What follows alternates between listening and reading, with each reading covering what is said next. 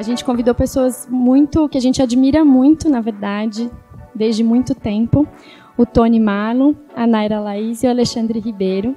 A Nay e o Ale foram alunos da Escola de Jornalismo em 2016. O Tony é uma inspiração desde sempre para a gente. Basicamente, a ideia desse programa é fazer com que a gente é, discuta e converse sobre como é que é contar, né, e por que, que é importante a gente contar a nossa própria história, de que formas a gente pode fazer isso. Bom, me chamo Tony, trabalho com educação e comunicação, né, o que eu me enxergo fazendo. Moro no Campo Limpo, quando a gente achava que as pessoas ainda falavam de uma maneira muito reducionista, digamos assim, sobre o nosso bairro, a gente construiu uma agência de comunicação para contar para fazer um enfrentamento dos termos, né? Usavam muito carente, aí a gente começou a desenvolver ações para jornalistas pararem de falar essas coisas. Aí depois eu participei da construção em 2013 da Escola de Notícias, porque aí a gente foi para universidade e descobriu que na universidade a galera falava uma linguagem muito difícil, Foucault e tal, os negócios assim, que a gente falava que a crise da comunicação não era uma crise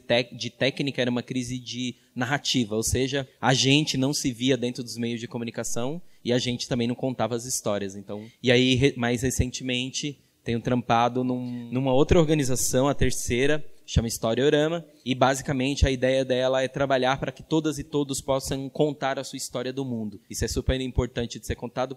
Gosto muito dessa frase, porque todos e todas nós temos uma história sobre o mundo. Só que a, essa história que é contada é sempre a partir do mesmo ponto de vista, do mesmo lugar, das mesmas pessoas, da mesma maneira. Então é isso que eu tenho, bom, tenho feito muitas outras coisas da vida, mas basicamente é isso, né?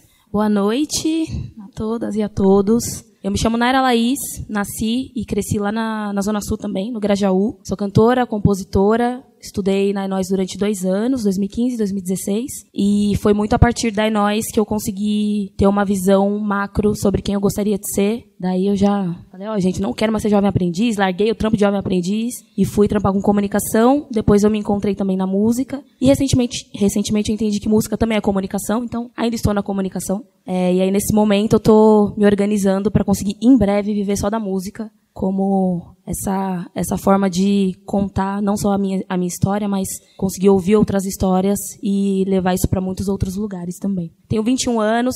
É, além da da Enóis, em 2017 eu tive uma uma experiência numa agência de publicidade chamada Wyden Kennedy. Passei um ano é, trabalhando e estudando por lá também. Então, foi a oportunidade que eu tive de ver, falando em lugares da comunicação que eu, que eu gostei, que eu entendi, mas também lugares por onde eu passei que eu entendi que não é meu lugar. Então foi, foi importante para eu entender também esse espaço. E atualmente eu trabalho numa organização chamada Em Movimento, que é uma organização que pauta questões relacionadas às juventudes, também fazendo todo esse corre é, com a vida artística, né, me estruturando para logo logo, como eu compartilhei com vocês, conseguir viver só disso. Boa noite a todos e a todas e a todos. Eu sou Alexandre Ribeiro, eu tenho 20 anos, sou escritor, sou jornalista, sou um artista independente e eu queria compartilhar um pouco da minha trajetória com vocês aqui. Eu fui aluno da Enóis em 2016, da turma da NAI, a primeira turma. Nós somos cobaias, por isso que eu estou assim meio torto né, ainda da, da experimentação que eu passei. A, aquela turma mudou muito a minha perspectiva de entender o meu lugar no mundo, o que, que eu posso ser, o que, que eu posso produzir, de, de como a minha voz ela tem um valor, se eu souber lapidar ela. A gente vai falar sobre isso também eu comecei a me entender nesse mundo de várias maneiras. Eu comecei trampando na minha vida como um moleque normal de quebrada, já entreguei produto de limpeza, já trampei em Lava Rápido, depois eu fui jovem aprendiz na Renner, depois eu fui jovem aprendiz no hotel, para resumir minha caminhada, eu comecei a trabalhar com rap. Eu vendia CDs na rua, CD de rap, depois vendi uns 10 mil CDs na rua. Depois eu comecei a trabalhar com Emicida, lá no Lab Fantasma. Trabalhei no Lab Fantasma durante um ano e meio como assistente de produção. E eu peguei toda essa, essa experiência, juntei os bagulho e falei, mano, acho que eu tenho que fazer o meu corre para conseguir devolver as poucas coisas que eu aprendi para minha quebrada, para as pessoas que estão próximas a mim, assim como os meus mestres fizeram, minhas mestras fizeram. E eu tô nessa caminhada aí de tentar cada vez mais devolver as coisas que me puderam ser compartilhadas. Não só devolver, mas trocar, assim. Eu acho que é importante fazer essas trocas de aprendizado. E em 2018 eu lancei meu primeiro livro de poesia, chamado Inflorescência. Não sei se é bom ou ruim, mas está esgotado. Eu não tenho mais nenhum. É, se você quiser conferir na internet, você consegue encontrar. Lá tem alguns poemas meus. E eu acabei de lançar meu primeiro romance, chamado Reservado. Um trabalho totalmente autoral e independente. Ele foi contemplado pelo PROAC de 2018, que é um prêmio Programa de Ação Cultural de São Paulo eu ganhei uma premiação para publicar meu livro. O meu livro também fala muito sobre essa busca de identidade a partir da história, das histórias que nos permeiam. Acho que a ideia hoje aqui é a gente fazer uma troca entre todos nós que estamos aqui. Não existe palco nem nada, enfim, a ideia é que todos nós estamos aqui fazendo uma partilha. A gente tentou se organizar um pouco para cada uma de nós falar um, um pedacinho, né? E falar sobre um trecho específico dessa conversa, digamos assim, porque depois a gente se ajunta tudo e faz uma conversa meio que todo mundo junto, tá? Bom, eu fiquei com a parte de tentar contar um pouquinho o que, que eu acho que é história, né? E aí tem esses quatro livros, nenhum deles foi eu que escrevi, diferentemente do que o Ale trouxe, né? São quatro livros que me ajudam muito a pensar o que é história. Então, vou tentar fazer como eu tenho feito nas conversas, assim, né?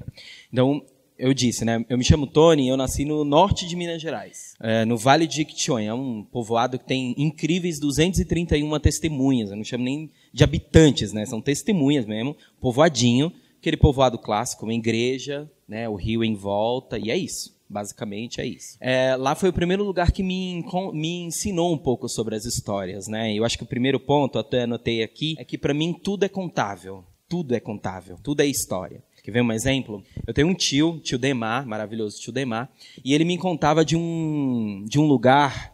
Aí vocês vão, vocês vão ver que depois vai conectar. Eu sou libriano, depois vocês vão ver que vai conectar tudo, tá? Eu, o tio Demar ele falava sobre um tal de lugar, um lugar que ele, a história do lugar é assim. O lugar se chamava Brejos Novos, nome de Minas, né? Brejos Novos, né? Não é Campo Limpo, é Brejos Novos. É Brejos Novos. Aí depois de algum tempo, o meu tio falou assim que as pessoas achavam que Brejos Novos era um nome muito longo e tal.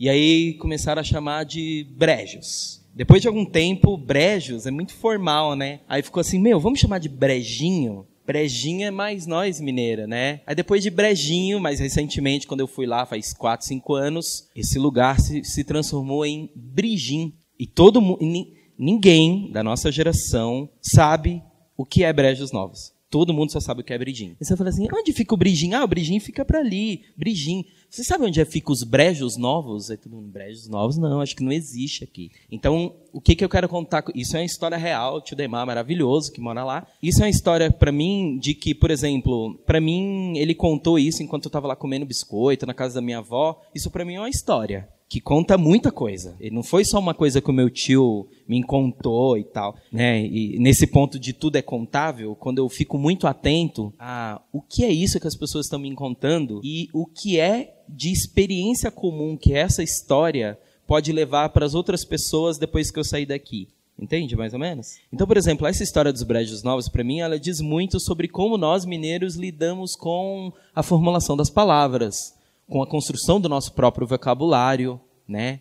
Que algumas pessoas dizem que estão errado, mas é o nosso vocabulário. É tipo o Cine Hollywood, sabe o Cine Hollywood? Assim, nossa, precisa de uma legenda. É, precisa de uma legenda porque, né? E tem gente que acha que é errado. Não, é só uma linguagem, um jeito de falar. Assim como brejim, né? Que agora é brejim. Pensa no mineiro falando bijim, então. Então, para mim, o primeiro ponto muito forte disso é tudo é contável. Desde que eu consiga construir um contexto como se fosse um colchão para essa história deitar. Então eu contei para vocês do meu tio, contei para vocês que nasci em Minas Gerais. Aí eu fui começando a história, falando dos brejos, dando um contexto, etc e tal. Então esse é o primeiro ponto para mim. Tudo é contável. Do Brigim, do meu tio, até os relatos que eu fico fazendo, tipo Facebook, no, no trenzão, voltando ali, Osasco, Grajaú, quando a gente está voltando, toda hora está acontecendo uma história incrível, que pode ser do mano lá que chegou e já lançou um rap.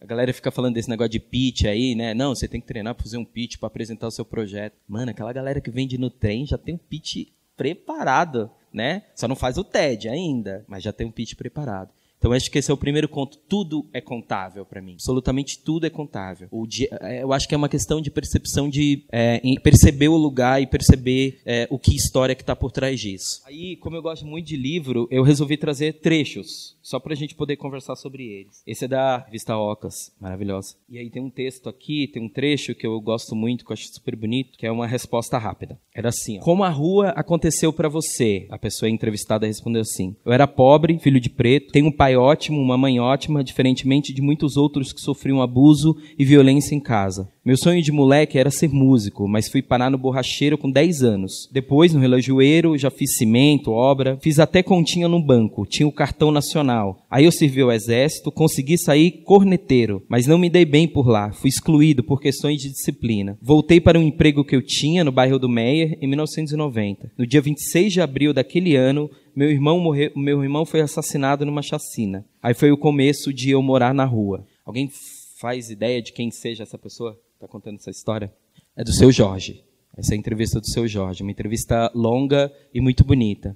Porque a entrevista é muito forte e, enfim, aqui a gente tem pouco tempo, mas por que, que eu gosto muito dessa entrevista? Porque eu acho que a revista Ocas, por exemplo, e já que a gente está falando sobre contar histórias, a revista Ocas, por exemplo, ela tinha um cuidado muito grande e todas as histórias chegavam em mim porque ela não contava o destino que as pessoas tiveram, mas ela contava a caminhada que as pessoas faziam. Isso para mim é bem diferente. Então a gente estava conversando e pensando no grupo é, sobre essa história de do Salvador, né, de alguém que conta a história, essa pessoa venceu e olha como ela venceu e ela é incrível. Quando na verdade ela venceu porque ela encontrou com um monte de gente no caminho, porque ela visitou uma organização, no meu caso, um projeto social, porque se não fosse um projeto social eu nunca teria sabido que existe esse outro caminho para a gente fazer e coisa do tipo. Então, eu até anotei aqui, né, que é isso, assim, a gente tem uma parte considerável de jornalismo contando só o ponto de chegada das pessoas. A gente tem poucos lugares que ainda estão contando o destino. Por exemplo,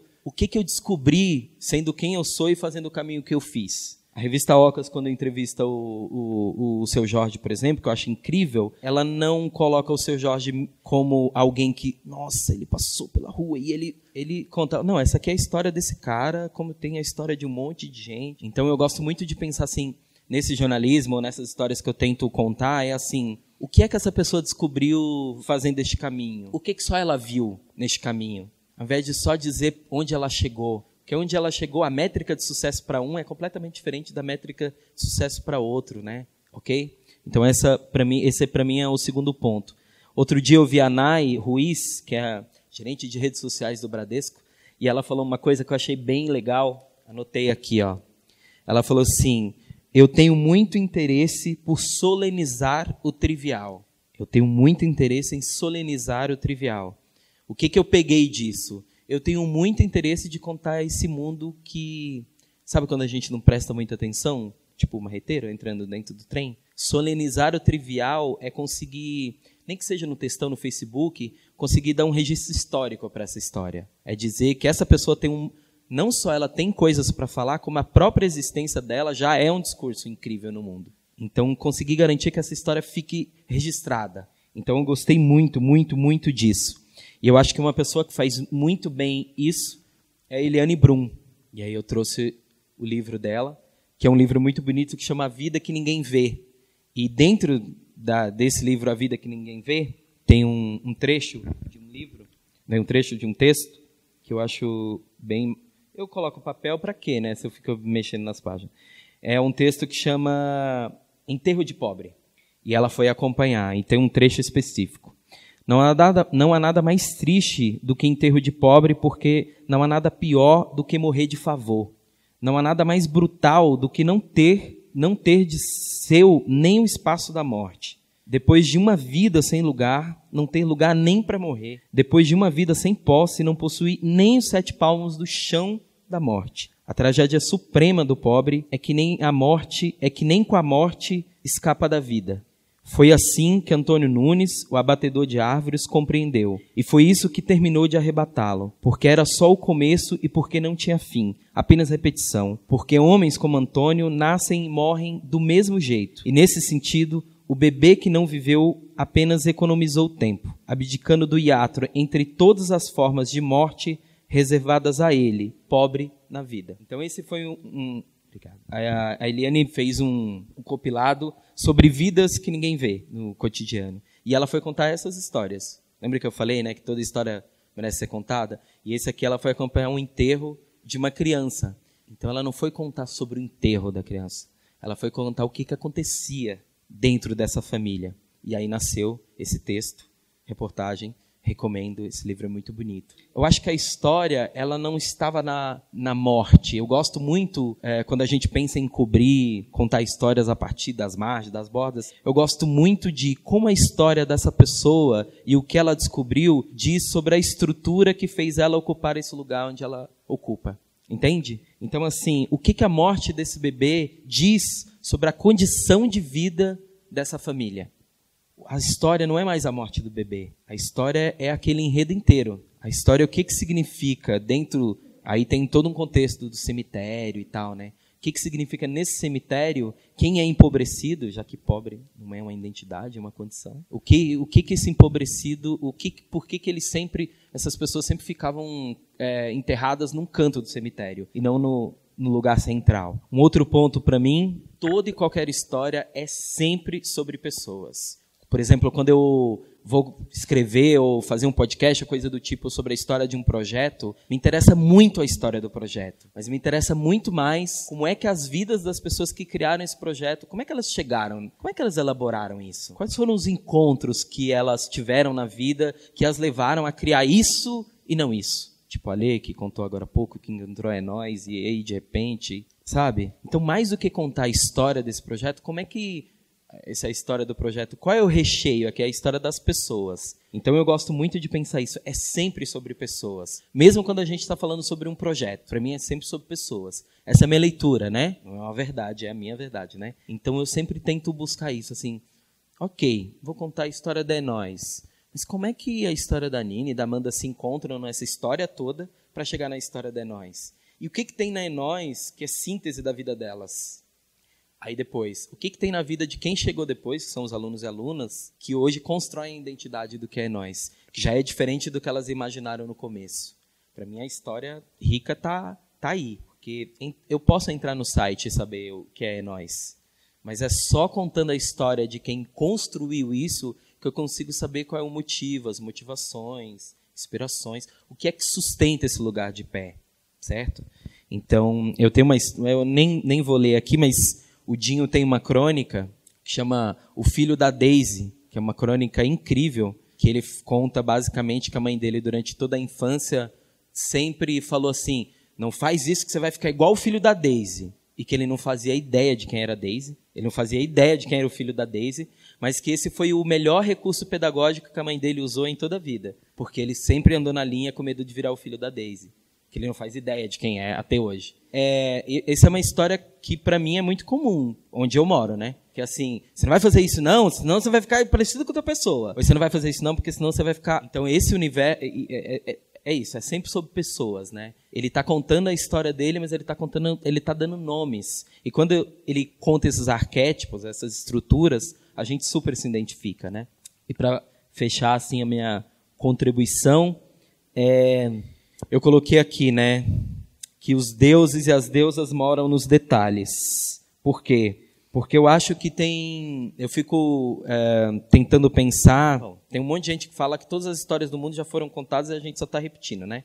É, mas eu fico, sempre fico pensando isso, assim, o que é que um gesto de uma pessoa... Aí eu posso contar uma história muito rápida. Eu tava, fui comprar parafuso, porque a minha casa estava caindo um negócio lá, eu fui comprar um parafuso. E aí um tiozinho na minha frente, ele começou a falar assim, meu, agora essa molecada foda, porque essa molecada agora não está respeitando mais a gente, que antes eu voltava do, do caviar e do Carioca Clube nas antigas, eu vinha a pé andando aqui pelo Capão e tal, e ninguém fazia nada, que agora a molecada tá nem aí mesmo, a molecada agora, mano, chegou de moto, já leva meu celular, outro dia tomaram meu celular, como assim tomaram meu celular? Eu moro aqui há 40 anos, tiozão, velha guarda. Aí ele olhou assim para todo mundo, aí ele olhou assim para mim, e eu só esperando, né, débito ou crédito ali na fila. Aí ele olhou assim para mim, sabe quando a pessoa procura uma afirmação assim? Ele olhou assim, aí eu fiquei esperando o débito, né? Ali. E aí ele virou, aí ficou todo mundo meio em silêncio. Aí ele virou assim pro dono do mercado,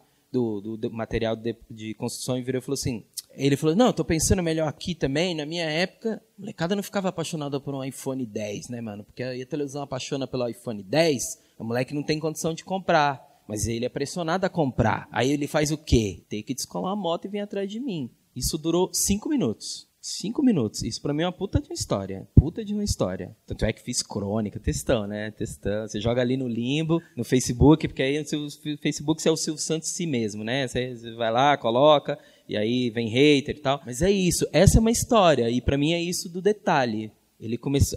A, a princípio eu tô falando, pô, mano, o que esse tiozinho tá falando? Já queria entrar ali no debate. Fiquei ouvindo um pouco mais e ele mesmo chegou a essa, essa construção que rendeu um puta texto muito legal sobre. Imagina entrevistar esse tiozão. Que ele falou: não, a gente ia dançar no Carioca Clube, lá no Caviar e tal. Falei, Nossa, esse tiozão deve ter umas histórias muito loucas. Porque ele falava que ia pé de Pinheiros pro Capão. Porra, mano, mó rolê. É, eu gosto muito de uma, de uma frase de uma das músicas do Emicida que é do Yasuki, é, que é as pessoas são como as palavras, só tem sentido junto das outras. Gosto muito dessa, dessa frase, porque ela, de novo, remete para mim a um cuidado quando eu penso no tema que a gente tem e no, na reflexão que eu estou tentando fazer sobre o que é história para mim. Toda vez que eu olho para uma história de alguém que mora onde a gente mora, eu tento contá-la de uma maneira em que eu honre a trajetória dessa pessoa, que eu reconheça a trajetória dessa pessoa, mas que ela não vire um ente superior a tal ponto que ninguém que lê aquela história fala assim, puta, eu não posso ser essa pessoa, porque ela nasceu predestinada para isso. E eu não acho. Acho que estamos tá, todo mundo aí no jogo e todo mundo tem uma história incrível e todo mundo é incrível para fazer alguma coisa, né? Então eu brinco muito assim, para pessoa X virar o homem ou a mulher do ano na revista Exame, assim, teve, teve muita gente trabalhando junto com ele para ele virar. Por que, que a lógica é só contar a história dele, né? Eu acho que é isso que os coletivos de comunicação estão tentando fazer, é contar a história dos, dos outros e das outras, né? De ajudar esse cara a virar quem é, mas nunca tem a história contada. E aí, para fechar, é, tem um livro do Pedro, Pedro Cardoso que eu gosto muito. Esse livro é muito bonito, chama O Livro dos Títulos. E o Pedro, Pedro tem umas reflexões bem da hora. A gente conhece ele como Agostinho Carrara, mas ele também é, é, além disso, né? E ele tem um começo de livro que eu acho um, o começo da história, a história de um de uma personagem que é apaixonado somente pelos títulos dos livros. É essa a história. E aí o começo do título é com que eu encerro porque eu gosto, eu acho que isso sintetiza bastante porque eu gosto de história, né? O primeiro parágrafo é assim: Eu nunca gostei de ler, mas sempre gostei de livros. Quando eu era jovem e acreditava que toda a gente prestava atenção em mim, o tempo todo, eu carregava sempre um livro comigo e fingia ler. Eu acreditava que, sendo um grande leitor, leitora, ninguém jamais sentiria pena de mim por eu estar constantemente sozinho. O livro me protegia da piedade dos outros. Então esse para mim é o começo de livro que me sintetiza na vida, assim, né? Essas foram as minhas reflexões um pouco sobre o que eu acho que é história e a história é tudo e todo mundo é história. É isso.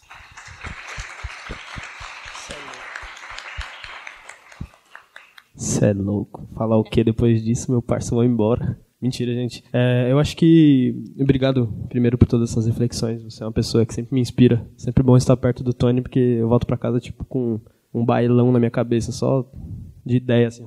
E, enfim, eu acho que eu identifico várias coisas na, na sua visão das histórias é, na minha vivência também, e não só na minha vivência, mas nas referências que me permeiam, assim. E aí eu acho que eu posso chegar nesse segundo, nesse, nessa segunda etapa que a gente estava até conversando, de realmente o que fez produzir e o que fez caminhar, o que fez as palavras explodirem do peito, assim. No meu caso, de ter publicado um livro, e eu queria começar falando pela inconformidade, até anotei aqui, eu acho que eu sou de uma geração já que veio uma geração depois de você e está colhendo os frutos do trabalho que gerações como a de vocês fizeram, assim. Eu sou aluno da Nós, que, enfim, teve a oportunidade de estar tá próximo de referências possíveis. Eu estava entendendo que é possível fazer jornalismo, é possível fazer um livro, é possível fazer poesia, é possível você se expressar mas como a gente vai fazer isso agora? E aí chegou a minha, a minha parte dessa, dessa jogatina aí, desse mundo cruel, que é como que você vai fazer isso? E aí eu acho que a minha visão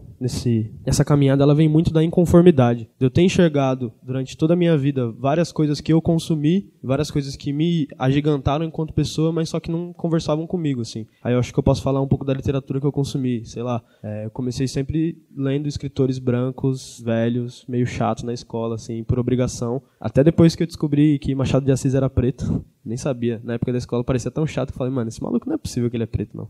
E, enfim, e veio muito dessa construção de que depois disso, depois de poder ter contato com a arte, depois de poder ter contato com coisas que diferenciassem um pouco a minha visão de mundo, entender que existem possibilidades que podem ser parecidas conosco, assim como os livros que você trouxe, assim como os livros que eu pude ler, sei lá. Aí eu sempre vou trazer essa referência que para mim é uma das máximas. Eu me apaixonei pela leitura quando eu li o Douglas Adams, com o Guia do Mochileiro das Galáxias. Sou um nerdinho de carteirinha, então quando eu li esse livro eu vi um cara falando sobre um universo que ele criou na mente dele, onde um humano andava com a toalha na, no ombro e aí o melhor amigo dele era um alien que a vida inteira tava lá do lado dele, ele nem sabia que o humano era um alien Daqui a pouco a Terra vai acabar. E, mano, os caras têm que fazer um rolê que a Terra vai acabar. Falei, mano, que brisa. E eu me enxerguei naquilo. Falei, mano, eu sempre fui brisado. Na minha infância, eu, eu, eu entre os moleques da minha viela lá, a gente tava rodeado de crime, rodeado de violência, rodeado de uma pá de bagulho ruim. Só que ao mesmo tempo, na minha infância, eu era um dos moleques que, na viela que eu moro, eu ficava imaginando coisas. Eu criei um videogame virtual, onde a gente não tinha dinheiro para conseguir bancar, sei lá, um, aqueles óculos de VR, que nem existia na época. Eu inventei pros moleques. Falei, mano, vamos inventar aqui, ó. Todo mundo olha para lá, finge que tá vindo um monte de Power Ranger ali, nós vai combater os caras, todo mundo com a imaginação. E a nossa brisa era imaginar imaginar coisas. A nossa brisa era ficar sonhando, ficar tipo nesse mundo meio lunático assim.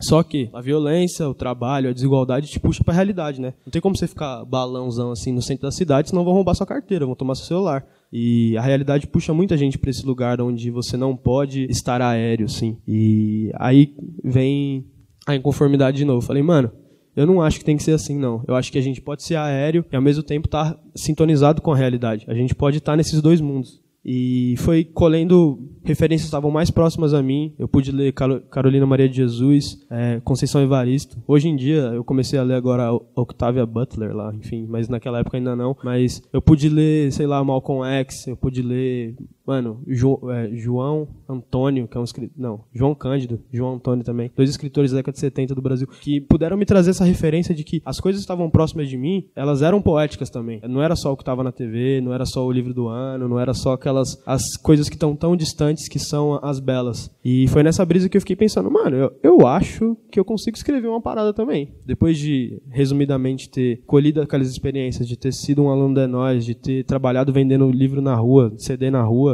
de ter trabalhado com Emicida, de ter trabalhado em vários cantos da cultura e depois voltar para minha quebrada, eu falei, mano, eu acho que eu também tenho propriedade para fazer isso. Só que eu quero ver uma coisa que eu nunca vi. Eu quero ver um livro que vai ter gíria, eu quero ver um livro que vai ter história falando de diadema, eu quero ter um livro que vai ter história contando história de marreteiro. Dentro do meu livro, se vocês quiserem conhecer, o mano já leu aqui, ó, da hora que você tá aqui. É, chega um momento que eu realmente eu fiz questão de contar o que, que é marreteiro, mano. Eu dei um contexto histórico ali. Esse pá, tipo, foi o. Talvez eles podem estar pro museu um dia, o museu da CPT CPTM. Eu expliquei o que é com o marreteiro ali, mano. O que é o trampo do marreteiro, o que, que a pessoa faz, como que ela tá se desenvolvendo ali, enfim, nesse mercado paralelo que a gente tem de São Paulo. Eu trouxe essas paradas pra minha literatura, porque eu senti uma inconformidade. Falei, mano, como é possível que todos nós aqui que estamos vivendo, mais de 12 milhões de pessoas estão, sei lá quantas pessoas transitam pelos metrô e trem diariamente, deve ser mais de 10 milhões, não sei ah, 6 milhões do metrô, acho que somado ao trem deve dar uns 10 por aí. Qual o tanto de pessoa que está circulando por aqui? Como, como que a gente não viu uma parada dessa aqui, estando pulsando na literatura ainda?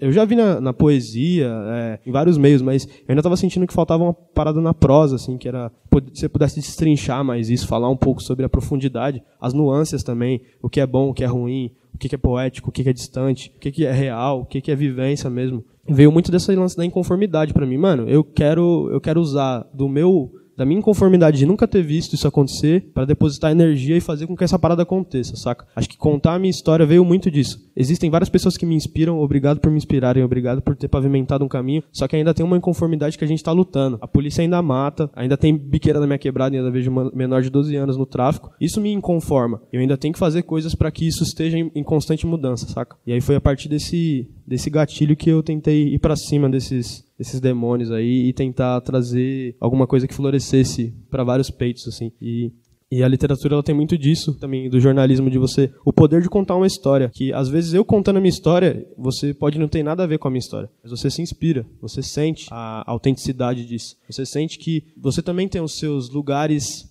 na minha história. Ou que eu tenho os seus lugares na, na sua história. Acho que é uma troca que não, que não para, assim. A cada vivência que você fala é, com um amigo, com uma, um, sei lá, um parceiro, eu sinto muito que contar histórias é um, é um, é um lance terapêutico, assim.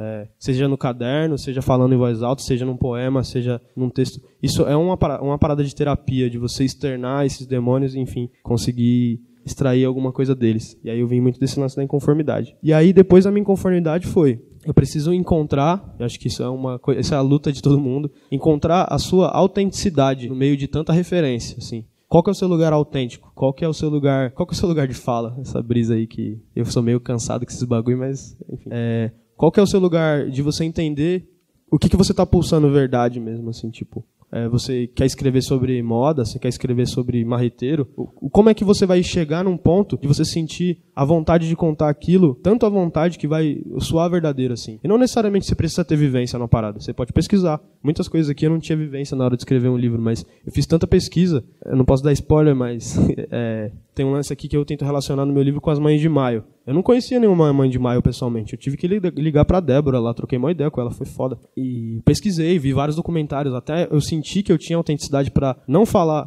por elas, mas falar sobre, entender que a gente pode trazer todas essas narrativas que a gente recortou, que a gente aprendeu de respeito, de empatia, para você contar a história do seu jeito também, para você trazer a sua maneira de contar histórias autêntica. Acho que essa busca pela autenticidade também é um, é um passo bem difícil de você encontrar. Muitas vezes a gente. Você já tiver essa impressão de que você lê uma coisa e você só fala. Você já, já se sentiu um bagulho assim? Tipo, parece que você tá lendo um bagulho que, mano, não dá pra explicar porquê. Não tem coração, saca? E acho que essa busca por esse coração tá inerente à sua busca em ser humano, sabe? Se você. Essa frase do Sérgio Vaz eu acho genial. É, quem lê enxerga melhor. Eu vou levar isso para minha vida inteira, assim, e em vários sentidos. Quando você está lendo esse espaço aqui, eu estou lendo esse espaço, às vezes tem semblantes de interesse, semblantes de avoamento, sei lá. Quando você está lendo esse espaço, você tem uma conexão com ele. Você pode ler um livro, você pode ler pessoas, você pode ler, é, você lê história, você pode ler placa de ônibus, você pode ler o, o que está ao seu redor. Acho que a gente tem que afinar a nossa leitura do mundo para conseguir produzir arte, produzir jornalismo enquanto um bom ser humano, saca? Eu, eu não consigo distinguir o meu lado humano do meu lado escritor, porque senão não adianta nada eu falar um bagulho lindaço para vocês, aí sair daqui destratar uma tiazinha, ou sei lá, xingar um motorista do busão. Eu acho que eu estarei sendo falso, sabe? Aí eu vou estar tá perdendo a minha autenticidade, porque esse lance do discurso ele é muito importante, só que na hora da, da ação mesmo é que você vai ver quando o mundo vai retornar os bagulho para você enfim, karma e tal. E eu acho que eu queria trazer muito esses dois pontos, assim, de contar a sua história da quebrada para o mundo é muito de você entender a sua inconformidade e depois de você entender a sua inconformidade, juntar o seu apanhado de referências, como você constrói a sua autenticidade no meio disso tudo, que eu acho que é muito importante. E é isso. Valeu. Ai, ai, muito massa. Quando eu recebi esse convite da, da Nina, eu já tinha entendido que eu queria falar muito sobre cuidado. Acho que quando a gente fala de contar histórias, é um lugar que é muito bom.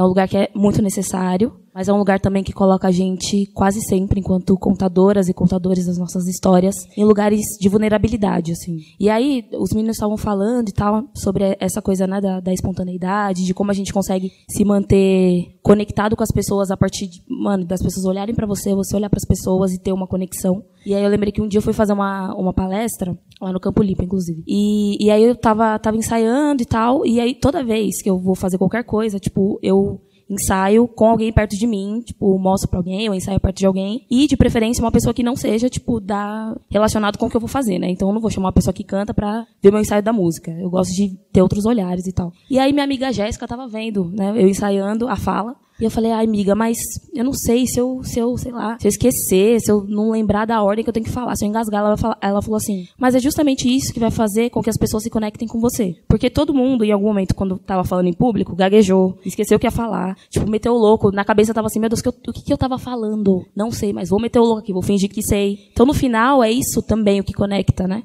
A gente, é quando a gente percebe humanidade em quem tá falando com a gente, em quem tá, é, em quem a gente tá ouvindo.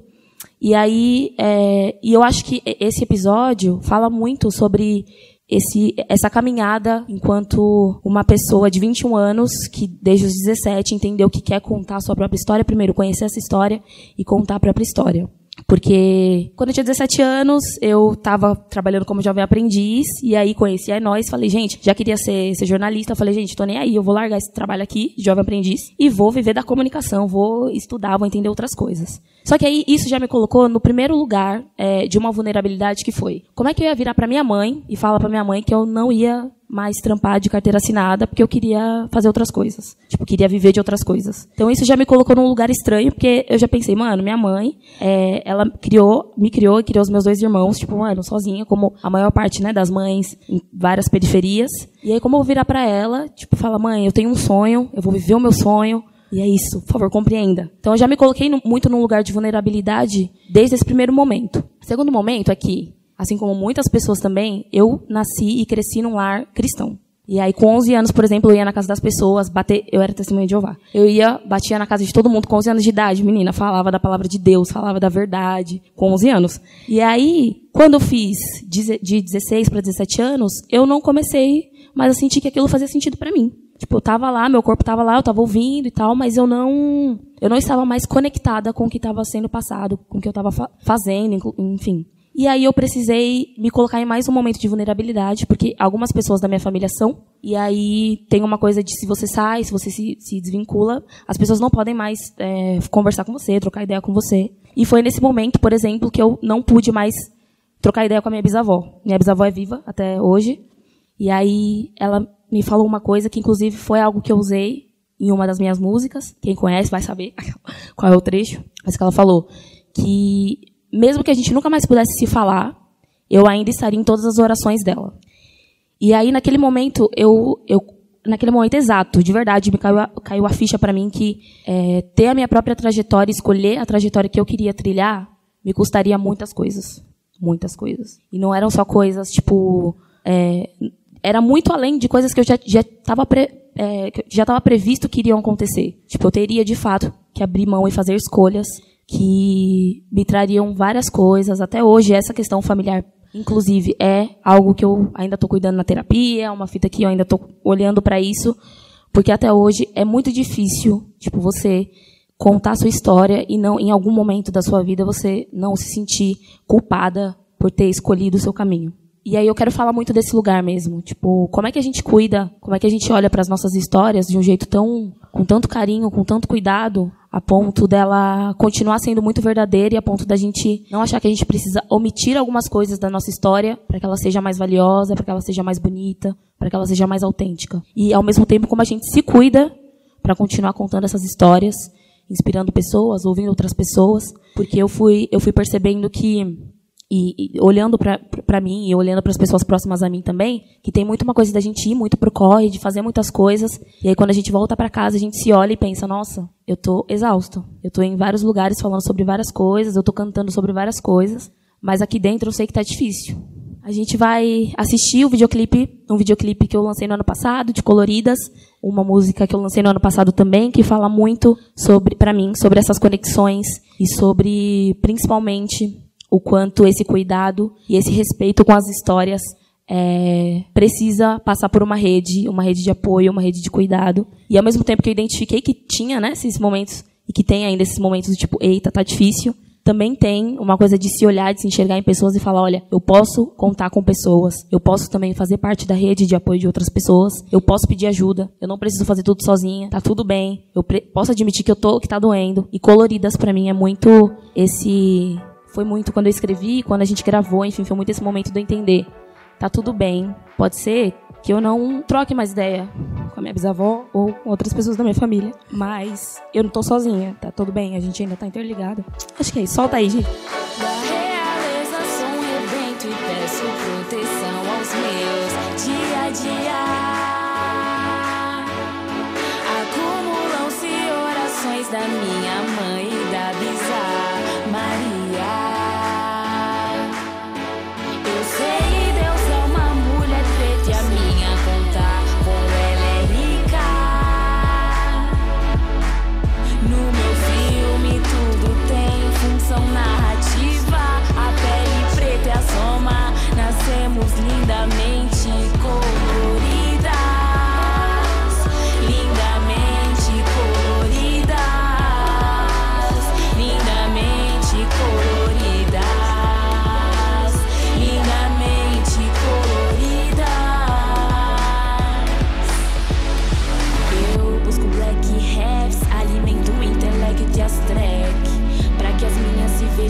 Chifa não, o padrão da novela das sete não. Sou eu lá, não, somos nós lá.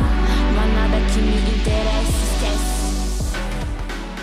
E, e aí eu, eu escolhi esse clipe porque eu acho que ele fala muito sobre isso, sobre rede, sobre, sobre apoio também. É, nesse clipe eu fiz questão de convidar minha avó Dainha, é, a minha madrinha, né? Vó Dainha é mãe da minha madrinha, que me que cuidou de mim desde quando era muito pequena, as duas, né? É, as minhas priminhas, a minha mãe. Então, eu entendi muito que aquele momento era foi um momento necessário, né, ano passado, de começar a cuidar desse fechamento de alguns ciclos, assim, sabe? Foi um começo de ressignificação dessa dor, dessa coisa que eu passei muito tempo amargurada, enfim. Só que agora o que? Tô falando, estou chorando. Então quer dizer o quê? Que ainda não ressignifiquei totalmente. Tá doendo ainda, né, gente? Mas trabalho é a ser feito. Maravilha. Obrigada aí, gente, por me ajudar a identificar essa dor não curada ainda. Tá ótimo. E aí eu fico, eu fico muito pensando, a ideia, né, é que agora a gente consiga abrir para que vocês falem, para que vocês perguntem também. E aí eu, inclusive, eu quero muito saber, assim, tipo, tenho certeza, como Tony muito bem colocou, todo mundo conta histórias, todo mundo é uma história, todo mundo né, tem histórias. E eu queria muito que, se vocês quisessem, né, vocês compa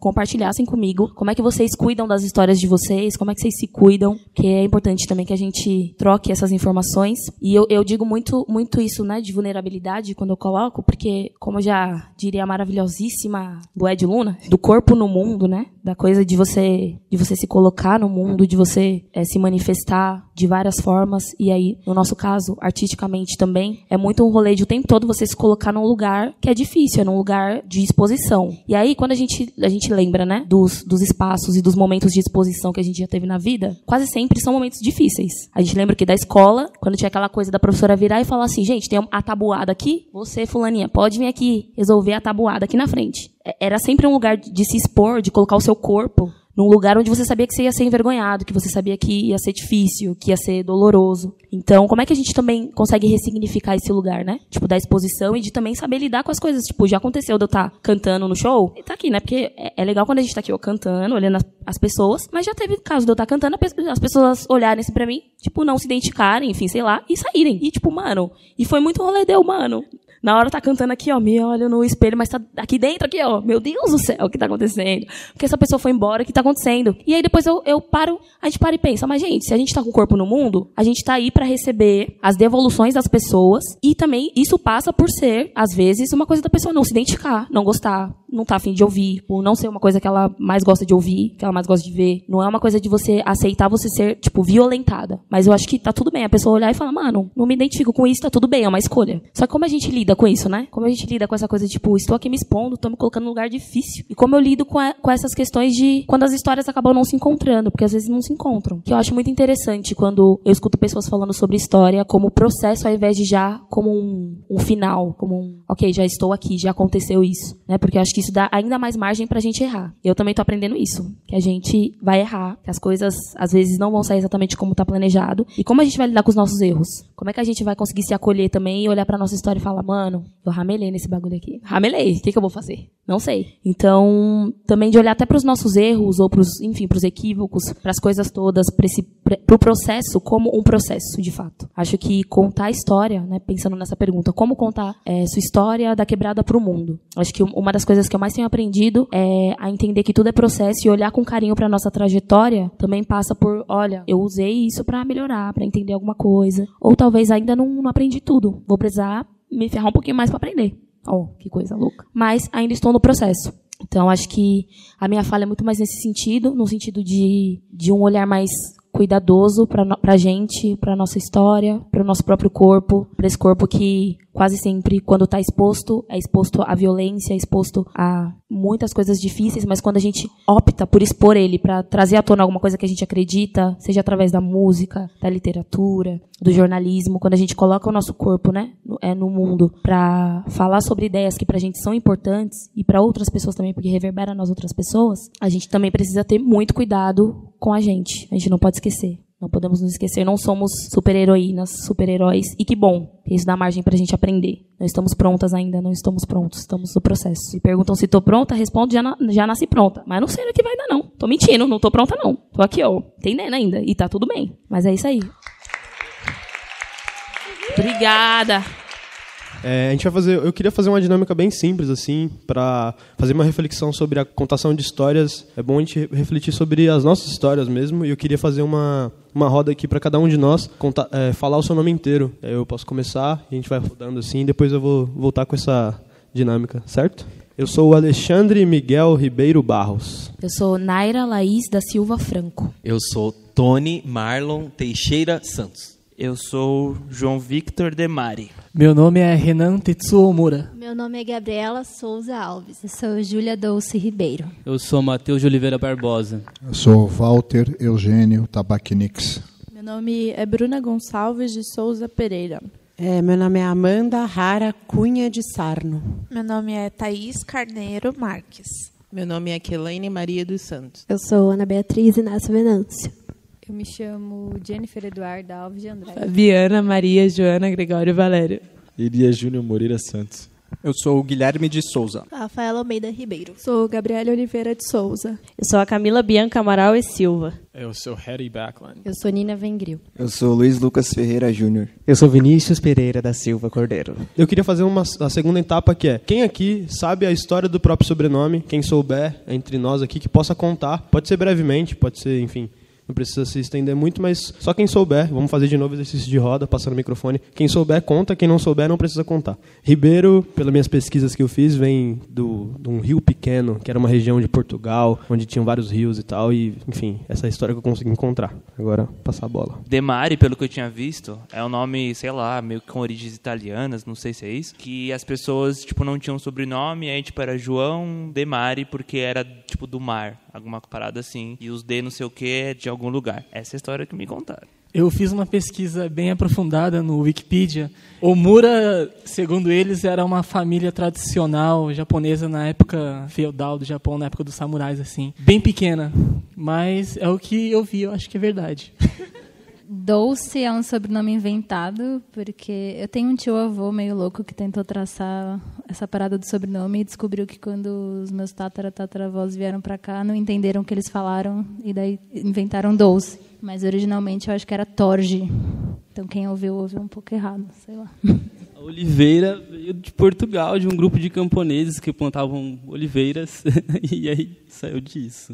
Tabaquinix é complicado, porque o sobrenome não existe. Ele começou a existir no Brasil, tem Tabacô, Tabachini, que tem um monte de coisas parecidas, que são mais ou menos da mesma origem. O nome veio da Letônia, é, como Transki. Transki na Letônia tinha dois, o meu avô e meu tio. Meu tio Vili tinha um circo na Letônia, em Riga, que era o circo mais famoso. Meu avô foi para Berlim e virou músico.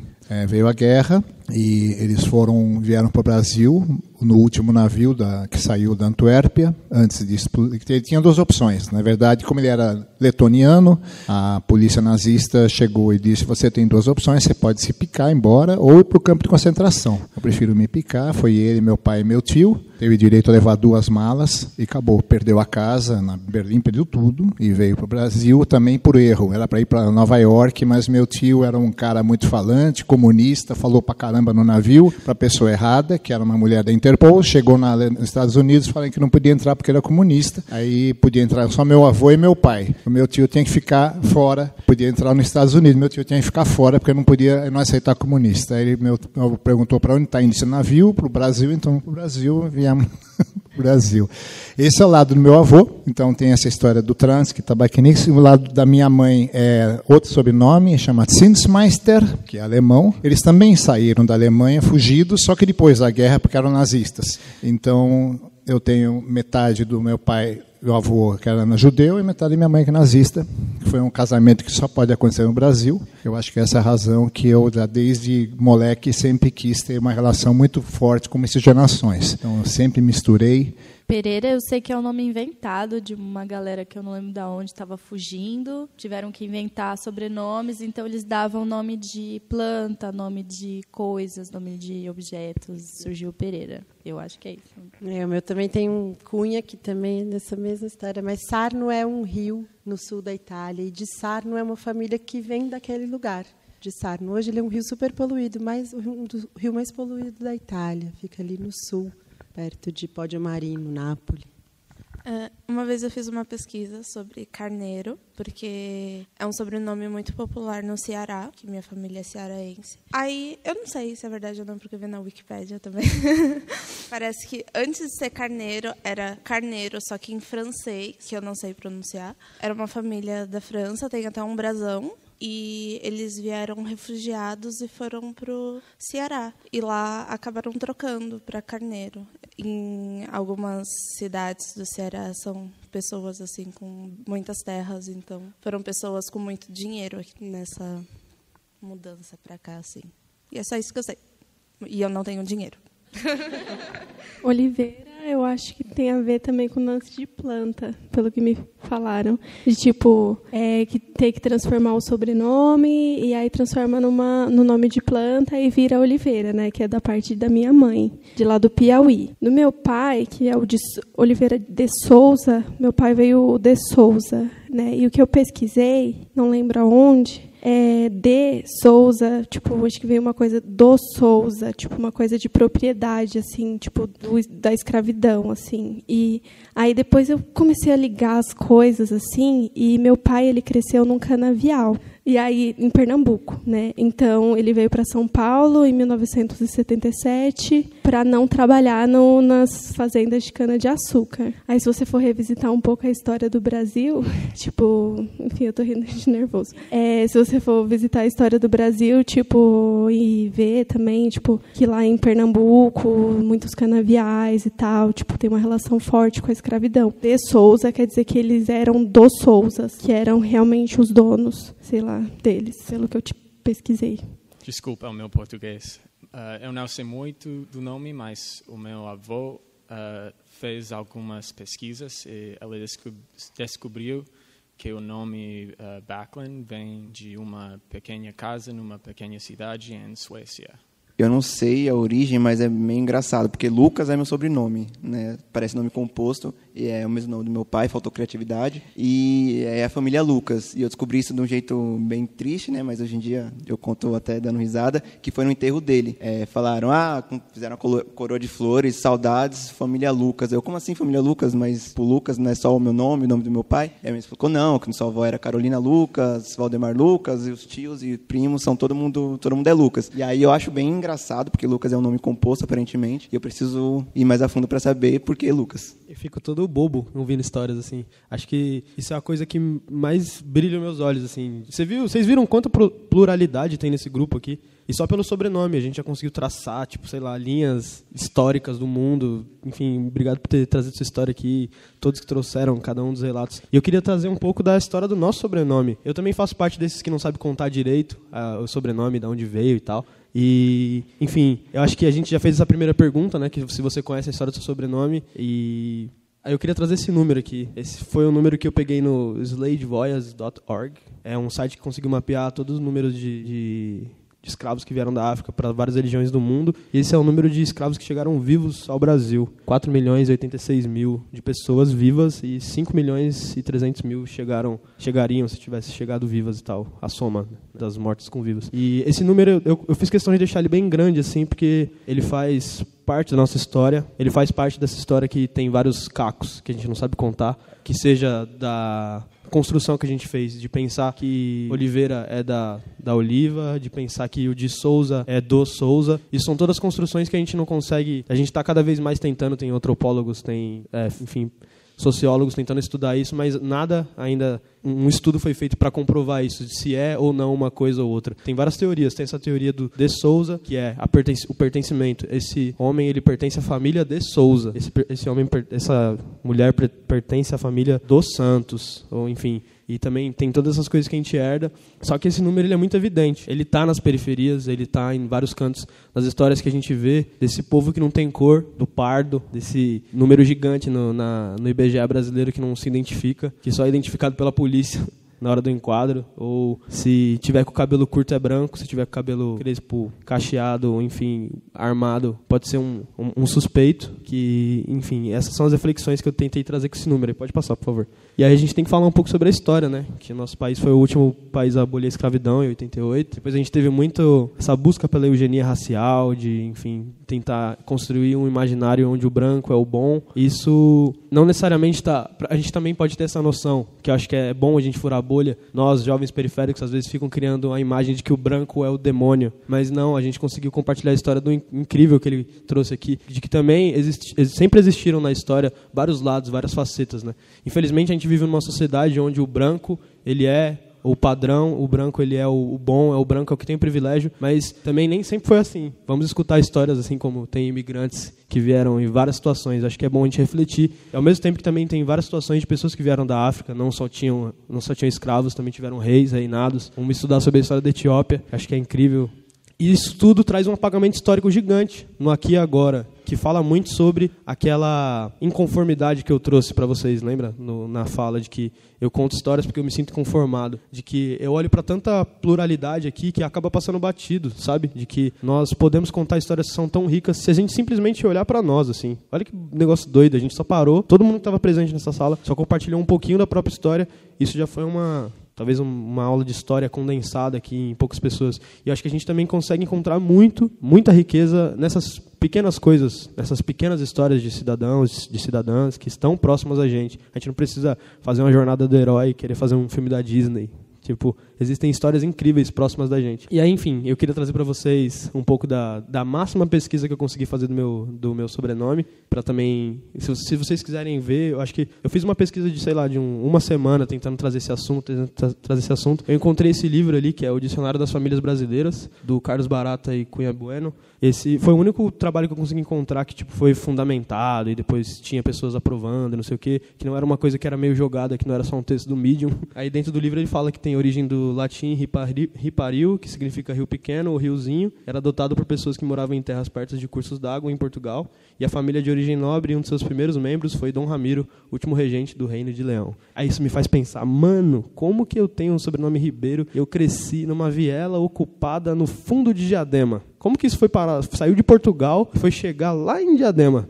Olha que história gigante que eu tenho nesse, nesse percurso, assim. Olha que história maluca e que magnífica, e quantas coisas que eu não posso colher de todo esse processo, sabe? E eu tentei trazer muito disso no meu livro, eu tento, eu tento de trazer muito isso nas minhas vivências diárias, assim, de valorizar as histórias, porque as histórias mudam histórias, de que a gente, quando a gente está tentando criar narrativa, a gente precisa é, replicar o processo da vida mesmo. A gente escuta muito mais do que a gente fala. Então a gente também tem que ler, a gente tem que absorver muito mais do que a gente está querendo produzir, sabe? Enfim, acho que essa reflexão que eu queria trazer para o grupo, assim, de que a gente pode aprender muito com a riqueza dos nossos, assim, que estão em volta da gente. E aí também, depois eu, eu li o Senso do IPEA lá, que aí eles mesmos declaram lá que no caso brasileiro, os métodos de sobrenome não são apropriados para identificar a ancestralidade indígena ou africana. Esses grupos adotaram, ou melhor, foram forçados a, a adotar sobrenomes ibéricos tem uma, uma narrativa que precisa ser construída.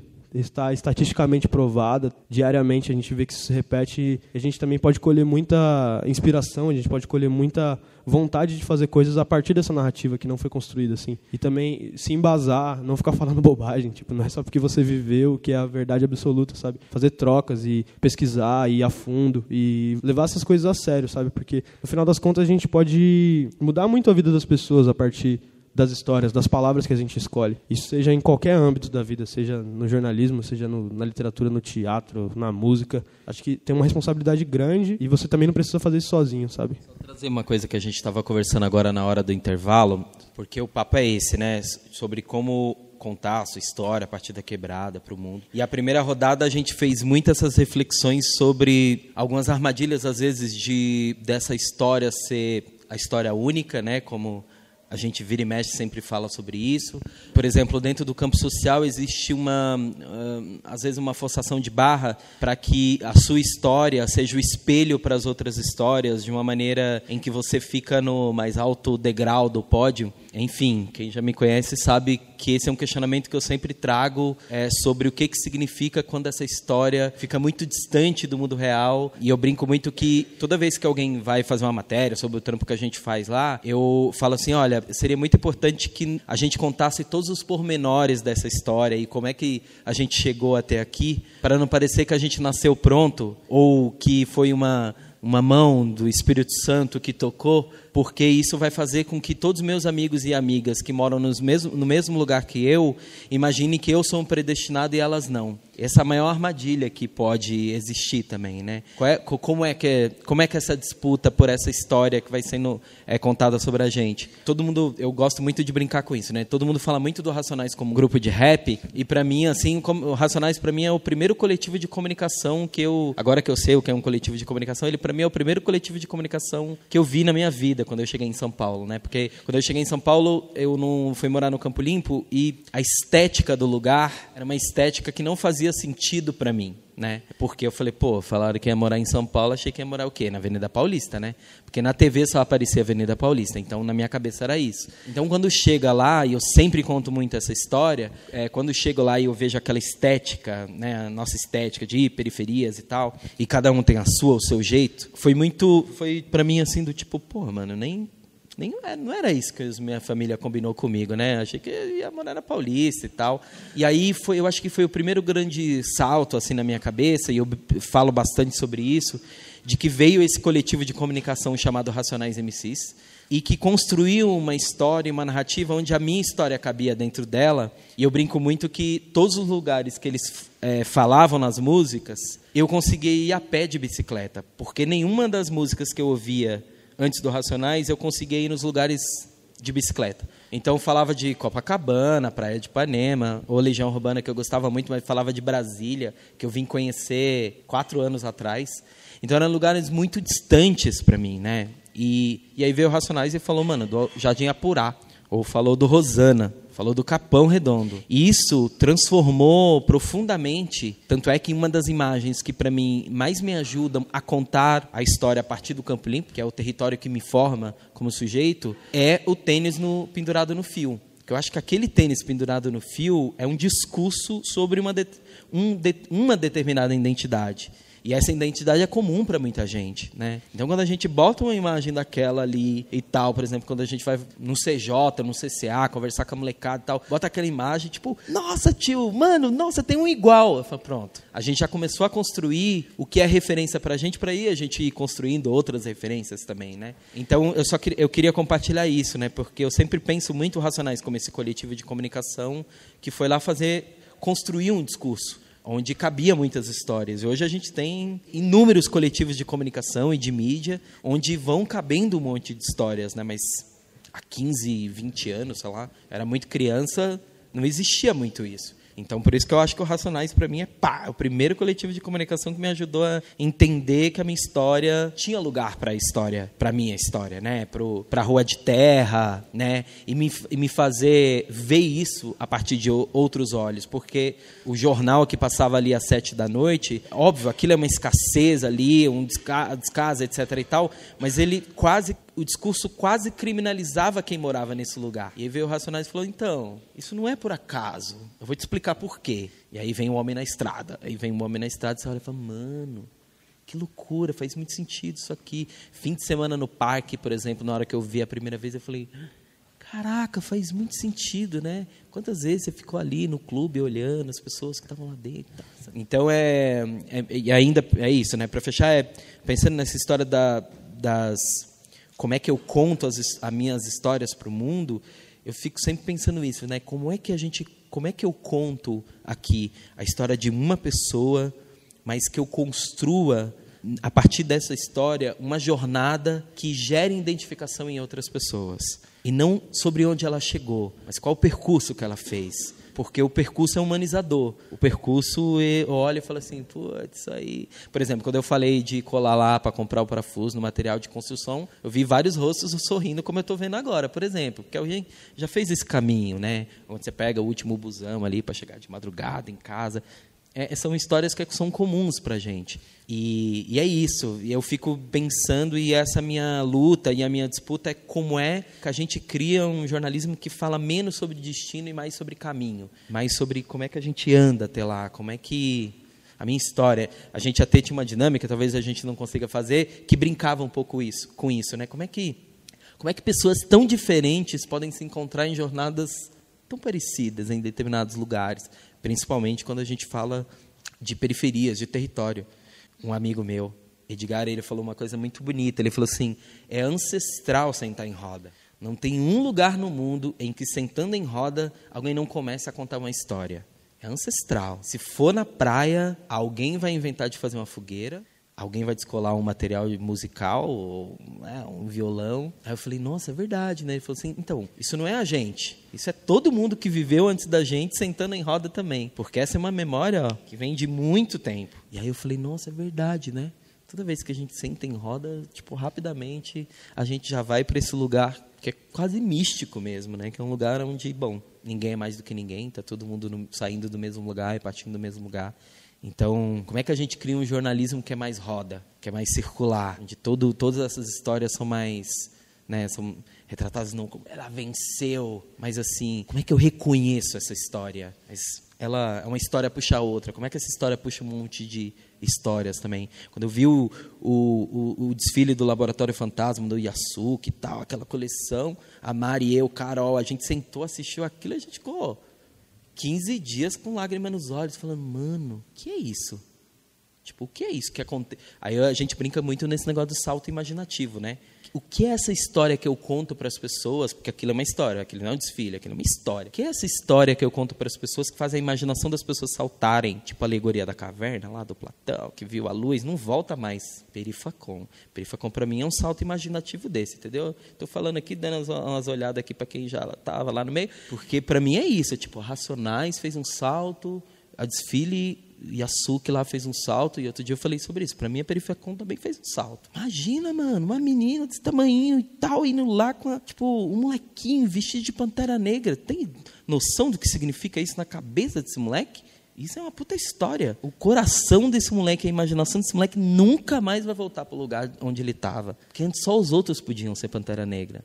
Agora ele pode. E o melhor de tudo, né? No bairro dele. Então, até arrepio, porque é verdade. Tipo, para mim, assim, Perifacom é tipo assim, caralho, o que é isso que aconteceu aqui, entendeu? O que é isso que fez a nossa imaginação ir para um outro lugar que não volta mais? Então é isso. Para mim, Racionais dá esse salto, Yasuki dá esse salto, Perifacom também dá esse salto. É muito doido quando o Tony fala, fala disso. Inclusive, vou aproveitar para fazer um convite para vocês. Que dia 21 agora, é, eu lanço um videoclipe novo chamado Parto. Para mim, Parto tem muito a ver com muito do que a gente conversou e está conversando aqui. É muito desse, desse lugar, né? Do tempo todo, como a gente reconhece as muitas mortes que acontecem durante a nossa trajetória e como a gente pensa, caramba. Sabe quando você está no momento que você fala, não vou sobreviver isso aqui não. Isso aqui eu não vou sobreviver não, já era. Já era, não vou não. E aí você vai, tipo, mano, você sobrevive. Aí você segue o fluxo da vida. Aí chegou outro momento que você fala, ah, não vou não, vou sobreviver não. E aí tem um outro momento, que, e é o tempo todo esse lugar de ressignificação. E, e quando a gente fala né, dessa questão de memória, foi uma coisa que, que a gente tentou pautar muito nesse trabalho em específico, porque uma memória, por exemplo, que eu gostaria muito que fizesse parte né, desse trabalho, e que eu sei que é uma memória muito compartilhada com outras meninas pretas da minha idade, é, por exemplo, a memória é, de estar lá em casa e pegar um pano para fingir que é o cabelo liso. Assim, ó, você pega o, pegava o pano, a, a fraldinha, qualquer coisa que tinha, você prendia o cabelo crespo, aí colocava o pano por cima do cabelo crespo, prendia e ficava jogando, fingindo que era o cabelo liso. E eu sei que essa é uma memória que acessa muitas pessoas. E uma das pessoas que veio falar comigo sobre, sobre essa memória foi a dona Jacira. E aí, ouvi isso da dona Jacira, né? Eu vivi isso, perguntei isso para as minhas netas, elas também viveram isso. E a gente pensa, poxa, qual que é o lugar né, dessa, dessa memória que a gente está tá colocando, nesse caso, né, a gente está colocando num lugar artístico, num lugar que tem é, objetivo de ser ressignificado nessa obra, mas sobre o que a gente está falando e sobre como essas memórias ainda conectam a gente, e não só da nossa geração, assim, né? Tipo, porque é isso, a minha mãe se identificou, outras pessoas se identificaram. É, recentemente eu fui no, no lançamento da primeira coletânea sobre masculinidades negras no Brasil, né? A primeira coletânea do Brasil. E aí foi muito doido ver, né? Os, os, os caras falando, porque é uma, é, são várias perspecti perspectivas de masculinidades negras. E aí um deles falou que para eles era muito importante participar daquilo porque era uma ressignificação de memória que nós, nós todas e todos estamos presenciando. Assim. Acho que a gente está vivendo um momento muito difícil. Para muitos de nós sempre foi difícil, né, gente? Sempre foi. Mas a gente está vivendo um momento coletivo muito difícil. E, mas também é um momento que a gente está tendo a oportunidade de presenciar movimentos, acontecimentos, saltos, outras histórias, outras narrativas muito especiais, assim. Então acho que ao mesmo tempo que dá preocupação, que dá crise de ansiedade, que dá tristeza, que dá muita coisa, também é importante que a gente olhe para o lado e veja, mano, o bagulho tá louco, mas, mano, tem gente fazendo perifacom. Tem umas amigas minhas que eu conheço que estão fazendo podcast. Tem umas amigas, uns amigos meus que estão que entrando na FGV. Tem umas amigas, uns amigos meus que estão mudando várias histórias narrativas através da gastronomia. Tem uns amigos, amigos, mano, tipo, existem coisas acontecendo. Então, se a gente, acho que voltando um pouco para essa ideia do cuidado, se a gente não olha para as nossas referências do lado, que é isso, que dá essa oportunidade de humanização, que, mano, você tem uma referência, que você olha, se inspira na pessoa, mas você acompanha ela, sabe que ela é pessoa de verdade, você tem a oportunidade de ver as vulnerabilidades dela. E isso, mano, isso é um bagulho que reconstrói a nossa ideia, o nosso imaginário do que, que é referência e do que é, é do que é também uma boa história a ser contada. Que aí você inclui também as, as dificuldades, os perreios, as coisas que não são fáceis. Quando a gente lembra da escola, eu pelo menos, eu tinha várias coisas que eu queria falar, queria levantar a mão para falar, queria, né? Mano, acho que eu sei esse bagulho aí, acho que esse rolê aí eu sei. Só que eu não levantava a mão porque eu sabia que, mano, não tenho, eu não vou, ai meu Deus, eu posso estar certa, mas eu vou falar errado, vai dar alguma coisa errada. Só que isso me deu brecha também para me tornar uma pessoa muito observadora. Que eu, eu falava pouco, mas eu observava muito. Isso é um bagulho que até hoje, tipo, mano, me ajuda num lugar que é muito foda. Muito foda. Então, a gente não é um lugar de romantizar as faltas ou as bolsas que acontecem, mas é também de entender que, mano, a gente tem umas vantagens, tipo, de, dos bagulhos de uma sagacidade de vida, que a gente precisa utilizar também. Tá ligado? A gente não pode, não pode deixar essas oportunidades passarem, porque querendo ou não, a gente tem, a gente tem lugares de né, sociais e coletivas, que, mano, podem levar a gente em lugares muito diferentes, que pode levar um pouco mais de tempo do que outras pessoas, mas pode ser que leve a gente de um jeito é, mais pensado, mais planejado, mais tipo, ok, tá, eu já observei isso, isso e isso acontecendo, como é que eu consigo entender, ressignificar essa história, entender isso de um outro lugar. Então, acho que é isso.